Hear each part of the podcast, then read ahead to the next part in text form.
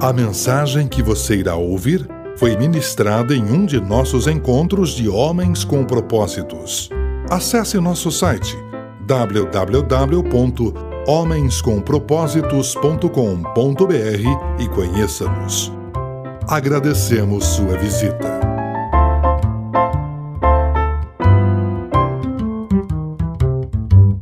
Nosso tema hoje, respostas, e o nosso texto, Números 16, primeiro verso ao quinto, diz assim: Corá, filho de Izar, reuniu Datã e Abirão, filhos de Eliabe, e On, filho de Pelete, todos da tribo de Ruben, e mais duzentos e cinquenta israelitas, líderes conhecidos na comunidade e membros do concílio. Eles se ajuntaram contra Moisés e Arão, dizendo: Basta, a assembleia toda é santa, cada um é santo, e o Senhor está no meio deles. Porque vocês se colocam acima da assembleia? Quando ouviu isso, Moisés prostrou-se em terra. Depois disse a Corá e aos seus seguidores: Pela manhã o Senhor mostrará quem lhe pertence e fará aproximar-se dele aquele que é santo, o homem a quem ele escolher. Até aqui. Alguns anos eu tenho dito essa frase. Pessoas inteligentes aprendem com os seus erros. Ou seja, qualquer pessoa que tem inteligência, que está na posse de suas plenas capacidades intelectuais, aprende com os seus erros. Você erra, sofre as consequências do seu erro e aprende que não deve mais cometer o mesmo erro. Pessoas inteligentes aprendem com seus erros. Quando alguém não aprende com seus erros, alguma coisa está errada. Você errou, pagou um preço alto, não passou nada, você está repetindo o erro, alguma coisa está errada com você. As suas lacunas emocionais, as suas carências afetivas estão falando mais alto dentro de você do que a lógica, do que a capacidade mental, do que a inteligência. Você já errou, já pagou um preço alto, está errando de novo a mesma coisa, alguma coisa está errada. Porque pessoas inteligentes aprendem com seus erros. Mas a continuação da frase que é o detalhe. Pessoas inteligentes aprendem com seus erros, mas pessoas sábias aprendem com os erros dos outros não precisam cometer os erros para entender que eles são prejudiciais. Não precisam fazer o caminho errado para entender que ele dá no lugar errado, porque já viram que outros, tendo feito o caminho errado, chegaram em lugares errados. Tempo que eu pastoreei no contexto da igreja local, uma das áreas em que eu me dediquei foi o aconselhamento o aconselhamento pastoral, o aconselhamento cristão. Há alguns anos eu fiz um levantamento de quantas pessoas eu havia atendido ao longo do meu ministério pastoral, com horário marcado, no gabinete. E era algo em torno de 6 mil atendimentos, com horário marcado. Eu ouvi muita coisa, ouvi muitas histórias, ouvi muita coisa triste, o lado B da vida das pessoas. E às vezes eu passava o dia ouvindo histórias feias.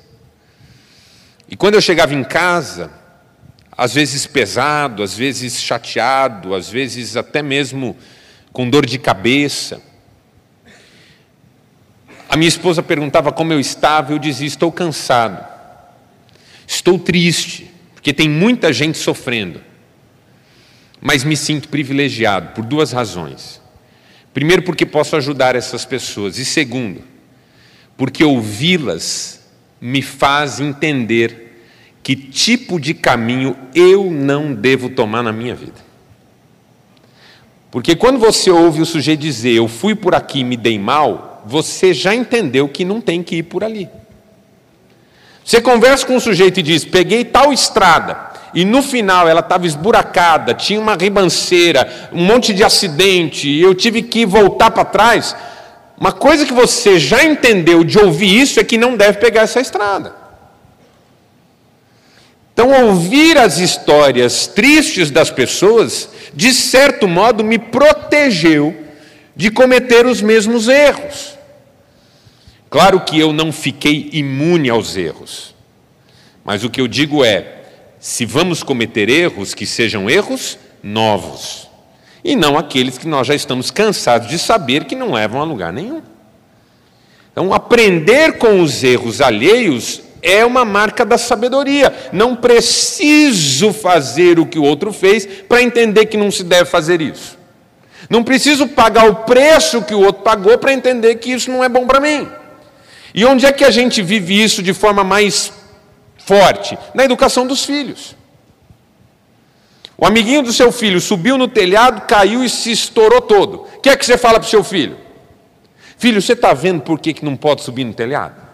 Você está vendo o que, que acontece quando cai do telhado? Seu amiguinho está todo destrupiado lá. Então você entendeu que não é para subir no telhado, porque olha o que acontece: seu amiguinho lá não vai mais jogar bola pelos próximos seis meses. Como é que você se sente se chega em casa e encontra seu menino no telhado? Você quer matar ele. Fala, filho, você é maluco? Você não viu o que aconteceu na vida do seu amiguinho? Só que às vezes na nossa vida é a mesma coisa. Pô, eu estou vendo meu amigo perder a família por causa de lambança que ele fez. Quando eu vejo, estou fazendo a mesma lambança. Eu estou vendo meu amigo se ferrar porque tomou decisões erradas, abriu mão da honestidade, foi por caminhos escusos. De repente eu estou indo pelo mesmo caminho. Sabedoria é aprender com os erros alheios. Inteligência, aprender com os próprios. Sabedoria, aprender com os alheios. Por que, que eu estou falando sobre isso? Porque antes desse episódio que nós lemos, envolvendo Corá, Datã e Abirão, houve aquele episódio envolvendo Arão e Miriam, que também resolveram desafiar Moisés. Foram procurá-lo, Miriam capitaneando, e disseram para Moisés mais ou menos o seguinte: quem você pensa que é? Por que, que só você manda aqui? Por que, que só você lidera? Por que, que só você acha que pode tomar decisões? Nós também somos bons, nós também somos gente de Deus, nós também queremos mandar. E Deus ficou tão furioso com Miriam, que estava capitaneando aquela situação, que a deixou leprosa. Corá, Datã e Abirão não viram isso? Não entenderam isso? Não aprenderam nada com essa história porque não passou nada. Eles foram lá falar o que para Moisés? Quem você pensa que é? Por que, que só você lidera? Por que, que só você manda aqui? Nós também somos bons, nós também queremos tomar decisão, nós também queremos liderar. Incrível! Acabaram de presenciar Deus punindo duramente alguém que falou isso e na sequência estão falando a mesma coisa. Por quê? Porque não tinham sabedoria. Quando você não tem sabedoria, você vai ter que passar pelo deserto para entender o deserto. Não vai entender o deserto porque outro passou. Quando a gente tem sabedoria, a gente ouve uma história e aprende com ela. Quando a gente não tem sabedoria, a gente tem que passar para entender. Isso se a gente for inteligente. Porque se não tiver nem inteligência, nem passando aprende. Quando vê, está passando de novo, fazendo de novo, errando tudo de novo. Corá, Datã e Abirão não entenderam que não é para desafiar o Moisés, que não é para se rebelar contra Moisés, que não é para tentar tomar o lugar de Moisés. Agora, Datã Abirão e Corá não estavam sozinhos, eles estavam acompanhados por 250 líderes do povo. Sabe quem são essas pessoas? Lembra que o sogro de Moisés deu um conselho para ele? Escolhe líderes dentre o povo, constitua os líderes de 100, de 50, de 10. Eles vão cuidar das causas do povo, só as mais difíceis vão chegar até você. Ou seja, Moisés instituiu todo um grupo de liderança em Israel. É esse grupo que está contra ele agora. Incrível, né? Você já pôs um sujeito dentro da sua empresa? Treinou ele, ajudou ele, abriu as portas para ele, apresentou sua família para ele cuidou dele no momento difícil. Assim que ele cresceu um pouquinho, ele falou: Sabe o que me falta para eu ser feliz? Tomar o seu lugar. Aí o cara deu em cima da sua esposa. Dependendo de como o casamento estava, você até pensou: leva. Vai ver o que é bom para todos. Tentou roubar os seus clientes, pegou o seu dinheiro. A dor que a gente sente nessa hora é muito dura. Porque se fosse um sujeito que desde o começo estava rivalizando comigo, se fosse um sujeito que desde sempre me odiou, dá para entender, mas alguém que, que comeu no meu prato, não é o que Jesus disse para Judas? O traidor é aquele que come comigo no prato. É doído. Eu imagino Moisés vendo 250 homens que ele formou, que ele capacitou, que ele instituiu líderes, agora dizendo: não queremos mais você, queremos outro no seu lugar, queremos tomar o seu lugar. A inveja e a cobiça são uma coisa assustadora. E é impressionante quantas pessoas sucumbem. A falta de contentamento na vida, de dizer, bom, eu estou num lugar bom, não preciso de mais. A gente é insaciável. Se chega num lugar, quer mais. Se chega mais, quer mais. Se chega mais, quer mais. E, e, e isso não é ambição positiva, não, isso é ganância. Porque tudo na vida tem limite. Tem limite para o sucesso, tem limite para as conquistas, tem limite para as recompensas, tem limite para tudo. Agora, isso aí é mais velho do que a humanidade, né? Porque a própria história do diabo é a história de alguém que chegou no ponto mais alto, mas não se satisfez.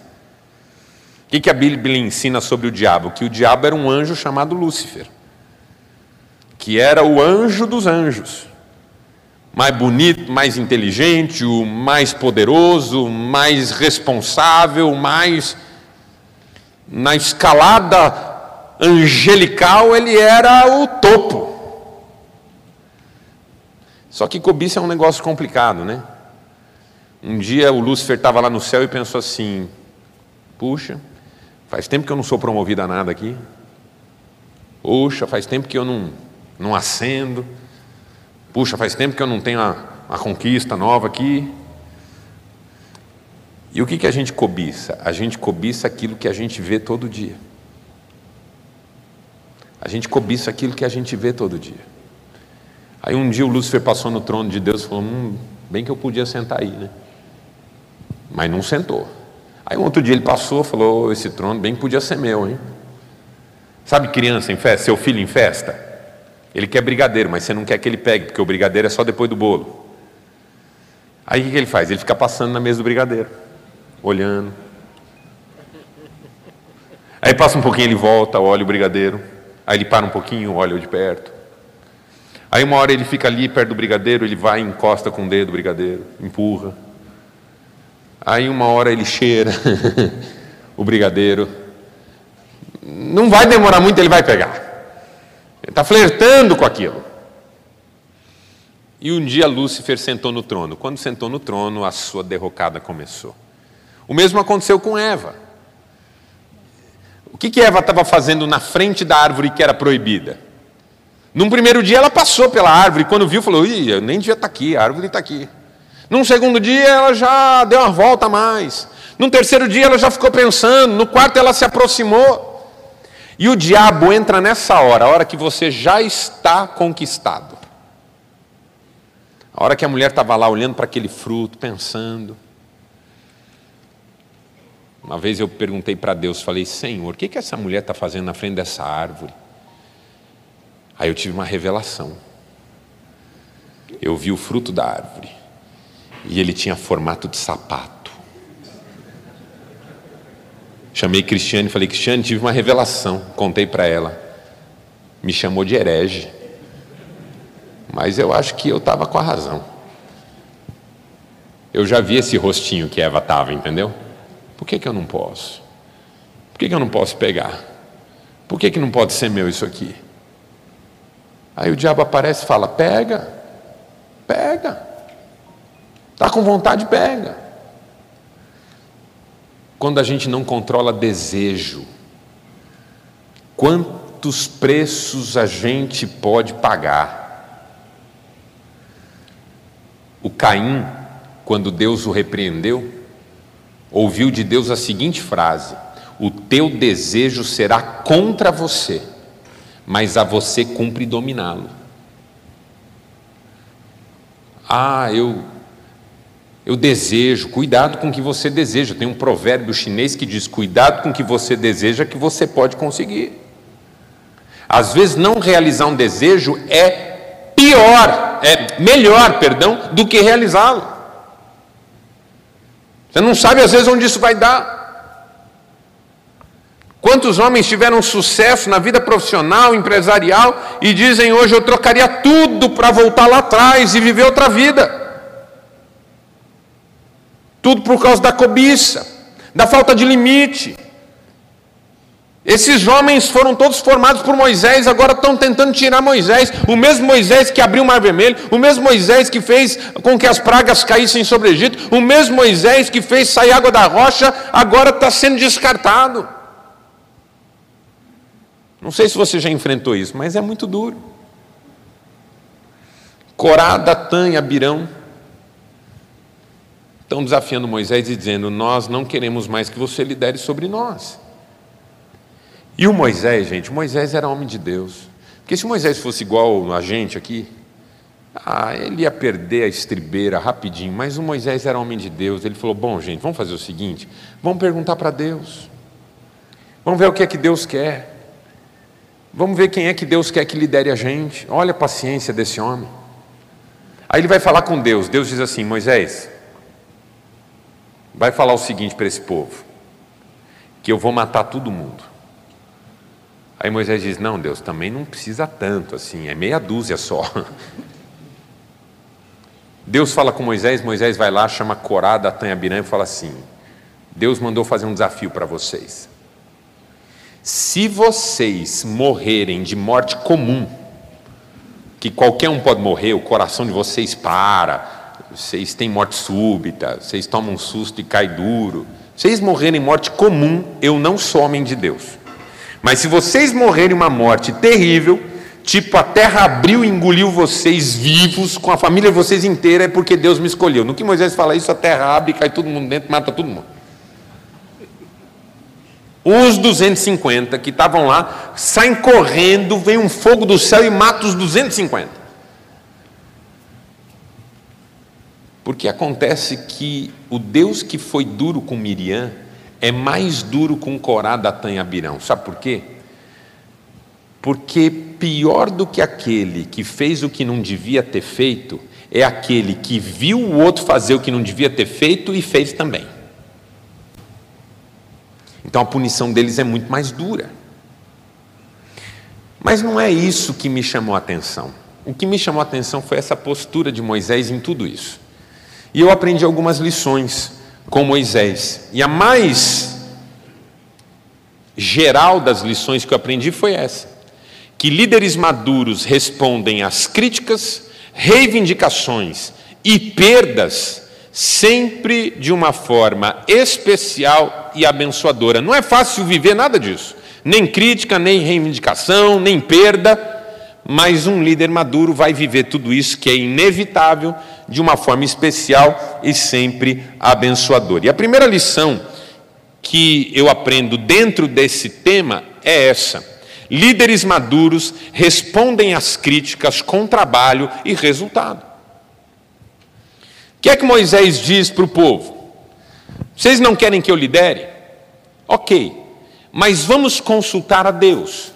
E Deus vai decidir quem deve liderar de acordo com aquele que lhe agrada. O que, que Moisés está dizendo? Moisés está dizendo o seguinte: Ninguém vai liderar esse povo porque está com vontade, ninguém vai liderar esse povo porque está descontente, ninguém vai liderar esse povo porque quer que as coisas sejam diferentes, vai liderar esse povo aquela pessoa que construiu uma história na presença de Deus. Em outras palavras, vai liderar esse povo aquele que tem trabalho e resultado diante de Deus para mostrar. Porque às vezes, quando a gente é criticado, a gente entra num embate com quem nos critica. Quando era melhor a gente continuar trabalhando e fazendo o nosso melhor, para mostrar pelo fruto da nossa vida por que, nós estamos onde estamos. Isso significa três coisas. Primeiro, que líderes maduros evitam um bate-boca infrutífero. Quanto tempo eu já não perdi, quanto tempo você já não perdeu batendo boca com gente que te criticou, um bate-boca infrutífero que não levou a lugar nenhum, pelo contrário, desgastou você, deixou o outro ainda mais irritado, trouxe ainda mais consequências desastrosas. Ao invés de bater boca, mostre resultado. Ao invés de bater boca, entrega na mão de Deus. A Bíblia diz que é Deus quem nos exalta. Quando João Batista mandou mensageiros até Jesus para fazerem uma pergunta para Jesus: És tu quem havia de vir ou devemos esperar outro? Ou seja, tu és o Messias ou não? E o que eu acreditei não era bem isso. João Batista estava em crise, em crise até de identidade. A Bíblia Sagrada diz que Jesus chamou alguns enfermos, curou-os e disse para os mensageiros de João: Vão e digam para João que os cegos vêm, que os surdos ouvem, que os paralíticos andam, que os mortos ressuscitam e que os pobres estão ouvindo o Evangelho. O que, que Jesus estava dizendo? A minha obra fala por mim. O que eu estou fazendo e vivendo fala por mim. Eu poderia fazer um discurso aqui me defendendo, dizendo sou eu mesmo, ah, pode acreditar, ô João Batista, onde já se viu você desconfiar de mim? Não, vão e digam para João o que vocês me viram fazer. Por isso que o Albert Schweitzer escreveu que o exemplo não é uma forma de educar, mas é a única. Porque mais do que os discursos que nós fazemos para os nossos filhos, vai pesar o exemplo que nós damos para eles. Eles aprendem com que eles veem a gente fazendo. A autoridade de um líder está em que o que ele faz traz resultado. Você pode até desconfiar de uma pessoa, mas à medida em que ela faz acontecer, dá os resultados, mostra um trabalho sério, você se rende. Então não bata a boca. Não se deixe abater ou intimidar pelas críticas. Ah, que coisa. Ah, vou jogar tudo para o alto. Ah, nada do que a gente faz está bom. Ah, todo mundo sempre com pedra na mão. Rapaz, a gente não faz o que faz pelas pessoas, a gente faz o que a gente faz por Deus. Por isso que o apóstolo Paulo dizia assim: quando você for fazer alguma coisa, faça como para Deus e não para os homens. Por quê? Porque se a gente faz para os homens, dá uma decepção no final. Pô, dei minha vida por essa empresa e agora os caras me dispensam por e-mail. Uma vez eu conversava com um profissional gabaritado, triste porque tinha perdido o emprego, mas não porque tinha perdido o emprego, ele sabia que ele ia arrumar outro, porque a empresa que ele dedicou a vida a anos dispensou ele por e-mail. Aí você fala, servi aqui tantos anos, é assim que eu termino. Toda vez que a gente fala isso é porque a gente esperava das pessoas algum reconhecimento. Aí vem o apóstolo Paulo e fala: Não, faça para Deus, você nunca vai se frustrar. As pessoas podem não reconhecer, as pessoas podem não valorizar, mas você vai continuar fazendo o seu melhor porque é para Deus e não para as pessoas. O Moisés recebeu crítica a vida toda dele, mas o que ele fazia, ele fazia para Deus. Exercite paciência. Porque se tem uma coisa que a gente aprende sobre Moisés é que ele era paciente. Porque tem hora que irrita, não é? Toda hora alguém falando quem você pensa que é, por que só você manda, por que só você lidera, a gente também quer tomar decisão, tem uma hora que cansa isso. Mas liderar é ter paciência, porque as pessoas têm seu tempo, as pessoas têm o seu jeito, as pessoas têm as suas queixas, as pessoas têm os seus dramas. Segundo, líderes maduros respondem às reivindicações com firmeza e coerência, porque o Moisés também não é frágil de alma. Imagina se Moisés fosse fraco. Vem lá 250 líderes do povo e dizem: Você não tem mais condições. Aí ele sai lá, cabisbaixo, é, não me querem mais. Tudo bem, né? Vocês se viram aí, vocês acharem melhor. Que nem o pai que é frágil, que não conseguiu educar o filho. O filho fala, não, não quero saber, tal, não sei o que. O pai fala, não, tudo bem, filho, eu acho que você não devia mais, se é o que você quer, o que, que eu vou fazer, né? Frágil, vitimista líderes vitimistas. É, depois de tudo que eu fiz por esse povo, é, me descartar igual bagaço de laranja, é, não sirvo para nada mesmo. Rapaz, se você tem sido desafiado, se você tem sido criticado, se você tem sido injustiçado, saiba de uma coisa: você não é uma vítima. Vítima é quem faz isso, que não conhece a Deus, não tem temor de Deus, não tem ética, não tem caráter. Mas a gente se torna, a gente se, se assume como vítima, fica chorando as mágoas, apaga em casa. Rapaz, você está sendo criticado no emprego, você está sendo perseguido. Se você está sendo perseguido é porque você está andando na frente. O único jeito de alguém perseguir você é indo atrás. Se a pessoa vai na frente, ela não te persegue mais. Mas a pessoa se deixa bater, entra num processo de vitimização e aí chega em casa apagado. Antes ele era um líder maravilhoso, agora está apagado por causa das críticas, por causa de uma palavra maldita. Aí apaga com a esposa. Aí a esposa fala: Bem, o que aconteceu? Ah, problema lá no trabalho. Mas, bem, não fica assim, não, é que você não sabe o que eu estou passando. Não, bem, mas vamos sair. Não, eu estou mal. Não, bem, vem cá, ó, comprei uma camisolinha nova. Ih, não posso nem pensar nisso agora. Essa mulher vai te largar. E aí, quando ela te largar, você vai falar assim: É, quando eu estava bem, quando eu estava bem, estava comigo. Agora que eu estou numa pior, me larga. Aí os filhos não querem ficar perto de você. É, quando eu tinha dinheiro, você estava tudo aqui no meu redor. Agora que eu estou sem dinheiro, vocês estão tudo aí longe de mim. Vitimista. O sujeito uma vez tinha perdido tudo, veio falar comigo. Falou, pastor, quando eu tinha Mercedes, minha mulher estava do meu lado. Quando ela dirigia carrinho importado, estava do meu lado. Agora que eu não tenho mais nada, sumiu. Falei, rapaz, pudera, né, meu? Você é chato. Quando tinha Mercedes, ainda dava, né? Agora não tem Mercedes, só tem chatice.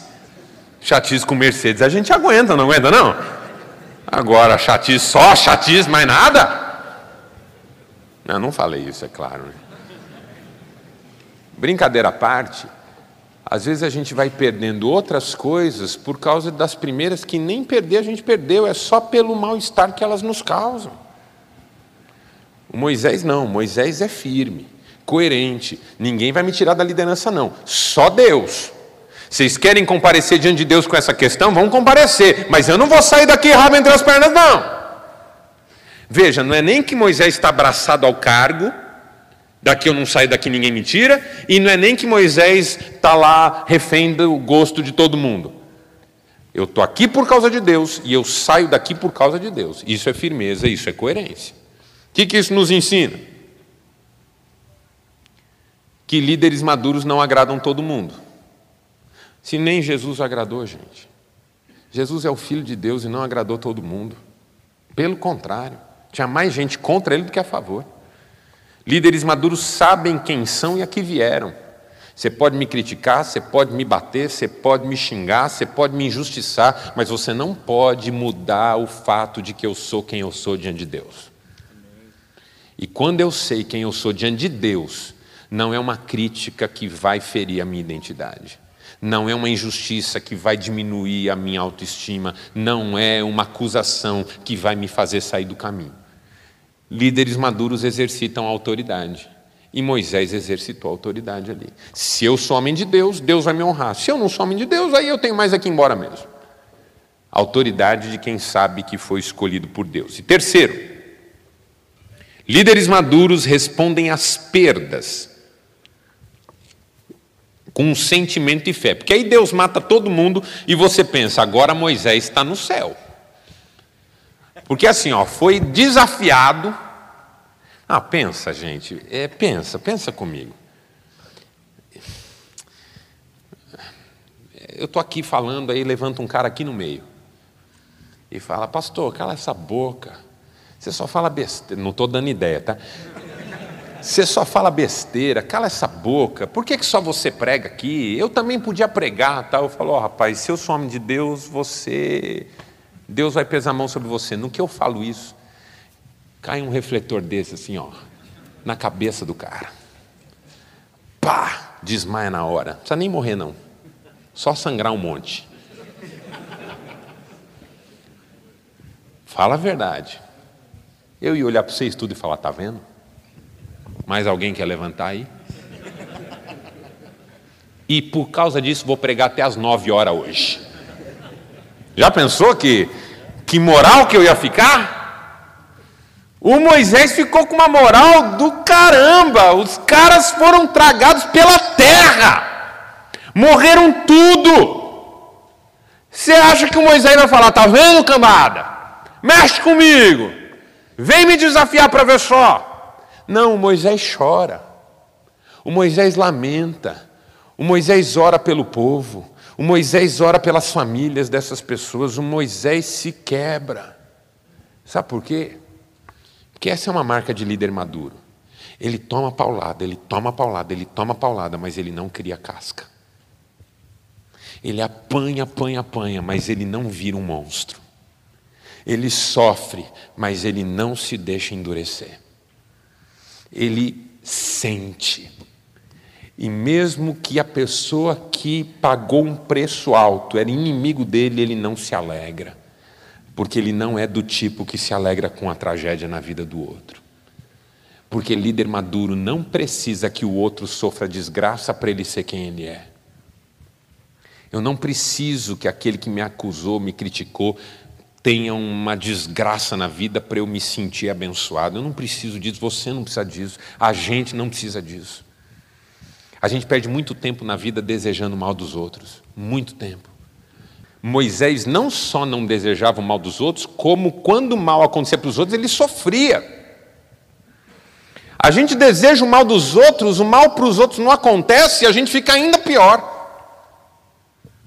Então você vai ver só.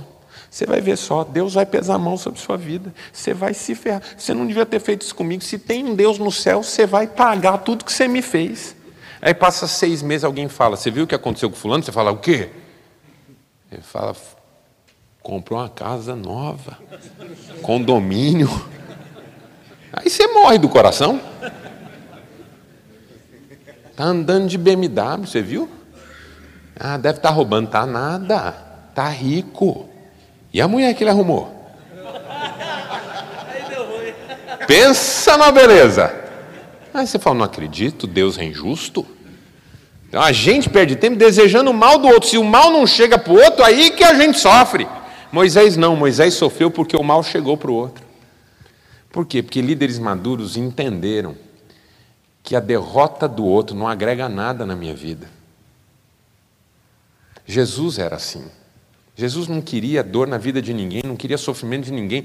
Pelo contrário, Jesus veio dar a vida dele por amor a todos. Por isso que a Bíblia diz que Deus não tem prazer na morte do ímpio. A gente vê esses caras roubando a gente na televisão, Sabe esses caras que roubam a gente? Sabe esses caras que roubam a gente pra caramba? A gente fica vendo isso falando assim, ah, podia morrer tudo. Esses tempos atrás morreu um sujeito bom, bacana, um sujeito desse que faz obra social, tudo. Aí alguém está do meu lado e fala assim, esses caras morrem, mas aqueles, e falou o nome, não morrem nunca.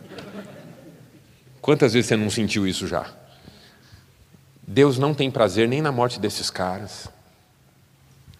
Ah, mas eles são um câncer, é verdade, mas Deus não tem prazer na morte deles, não. Sabe por quê? Porque, eu não sei se você acredita nisso, mas é o que a Bíblia ensina. Há um inferno. E assim, Deus não quer que ninguém vá para lá. Se Ele quisesse, Ele nem teria nos criado. E muito menos teria dado o filho dele para morrer no nosso lugar. Então, assim, o que a gente aprende na Bíblia? Que a gente quer o bem das pessoas, não o mal delas.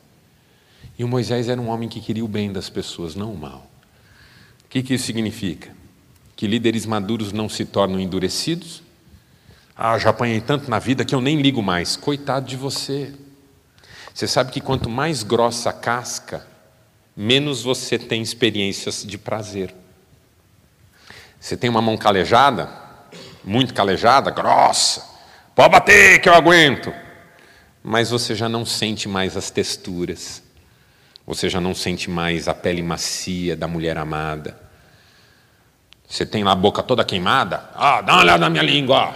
Já queimei aqui, ó. Tá, mas não sente mais o doce, já não sente mais o azedinho, já não sente mais o salgado. O problema da casca grossa é que ela não prejudica o cara que me bateu, ela me prejudica, porque eu fiquei com a casca grossa. Eu parei de sentir. Não desprezam a dor alheia, os líderes maduros. Não é porque eu venci que eu estou feliz que você perdeu. E exercitam a compaixão. Os líderes mais maravilhosos que eu conheci são pessoas compassivas. Conseguem se render ao sofrimento do outro para ser instrumento de bênção na vida dele.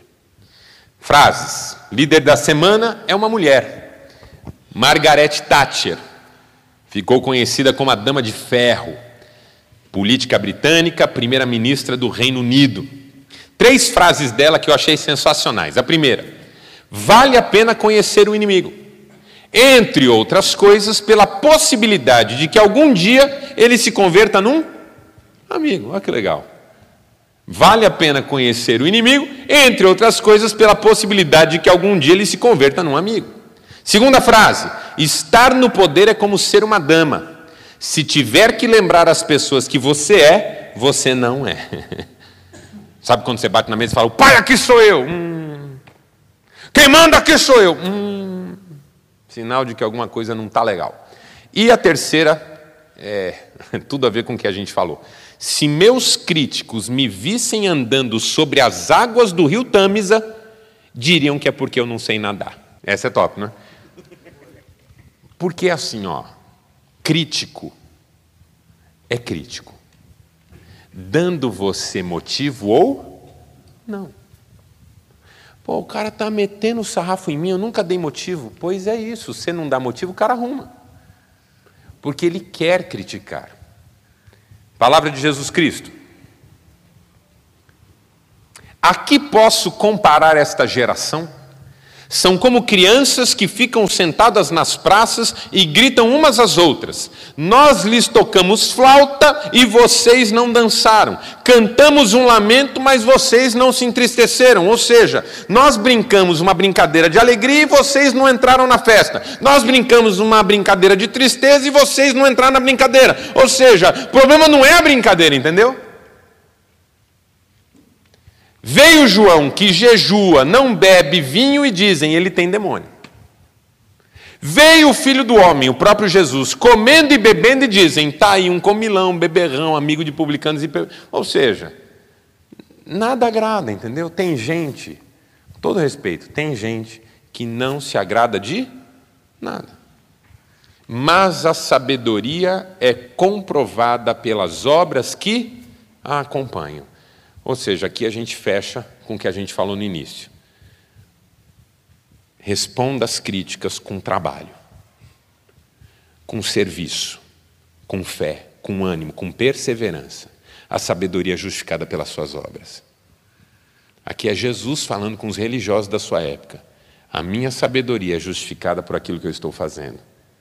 Porque no final, não são os nossos discursos que vão permanecer, mas aquilo que nós fizemos efetivamente e que mostrou que os nossos discursos estavam corretos. É isso, vamos ficar em pé e vamos orar.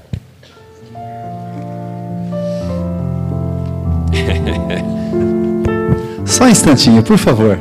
Assentem mais uma vez, por favor. Hoje é dia de alegria, hoje é dia de festa, hoje é dia de celebrar. Apesar da música que o Radamés pôs, né? É. Então a música mais quente, não? é que não estava no script, perdão, Radamés, perdão. Mas é o seguinte, nós no último domingo foi o aniversário do Marcelo. E com muita alegria nós podemos nos encontrar hoje na quarta-feira para poder celebrar o seu aniversário. Como eu comentei com alguns amigos e irmãos que chegaram aqui no início, o que vamos fazer com o Marcelo? O que falar para o Marcelo? E a maioria falou: fazer o que? Falar o que? O que nós podemos falar, o que nós podemos fazer, não vai representar nada daquilo que nós sentimos no nosso coração pela tua vida, meu irmão. Porque, como ontem nós estivemos observando um pouco a agenda dele para o ano que vem, e praticamente todos os dias quase estão tomados, mas com o cuidado que ele tem da terça-feira e da quarta-feira. A terça-feira está já reservada para os homens com propósito de Londrina e na quarta-feira já reservada para os homens com propósito de Maringá. Isso é bênção nas nossas vidas. Que esse irmão, um voluntário que vem lá de Londrina todas as quartas-feiras até aqui para trazer essa palavra, trazer esse conhecimento, estes ensinamentos para nós e por isso nós estamos muito felizes. E a nossa quarta-feira não seria nada diferente, por quê? Porque a nossa alegria é estar aqui na quarta-feira para poder ouvir você, Marcelo. Então, eu creio que está no coração de cada homem aqui que frequenta este nosso encontro há mais de 11 anos, que eles estejam todos alegres com a sua vida, com a sua alegria, com o seu jeito e pela tua boa vontade de trazer até os nossos corações esta palavra que você tem trazido. Por isso nós estamos felizes. Vocês compartilham comigo essa palavra? Amém? Tá. Tá.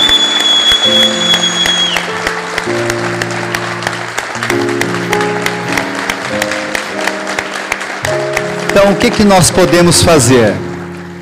Que, que nós podemos fazer? Nós podemos levar isso, já que ele já está comprometido conosco para esse final de ano, ano que vem, vamos fazer aquela campanha de trazer amigos, de trazer conhecidos para preencher essas cadeiras, lotar esse espaço, para que nós tenhamos uma sociedade melhor, maridos melhores, homens melhores, empresários melhores. Por que não? Vamos depender de cada um e fazer disso uma grande festa e uma grande mudança na comunidade de Maringá. Por que não? E por que não do Brasil? Ok? Então vou pedir agora para vocês que estejam todos em pé, que nós vamos agradecer a Deus pela vida do Marcelo. Querido Deus, querido Pai, nós queremos neste momento agradecer, louvar ao Senhor pela vida do nosso querido Marcelo, este homem que incansavelmente vem de longe, pega estrada e vem trazer a tua palavra de um jeito todo diferente para o nosso entendimento e que possamos ser melhores. Muito obrigado por tudo. Neste momento, nós queremos agora que o Senhor esteja abençoando com todas as bênçãos que possa vir aí do céu sobre a vida desse querido amado irmão, sobre a vida da esposa dele e de todos os seus queridos, que ele possa ter saúde plena, alegria eterna para que Ele sempre possa trazer a Tua palavra até os nossos corações. Obrigado mesmo, Senhor. Esteja com esse amado irmão e protegendo o Senhor. E em nome de Cristo Jesus que agradecemos. Amém.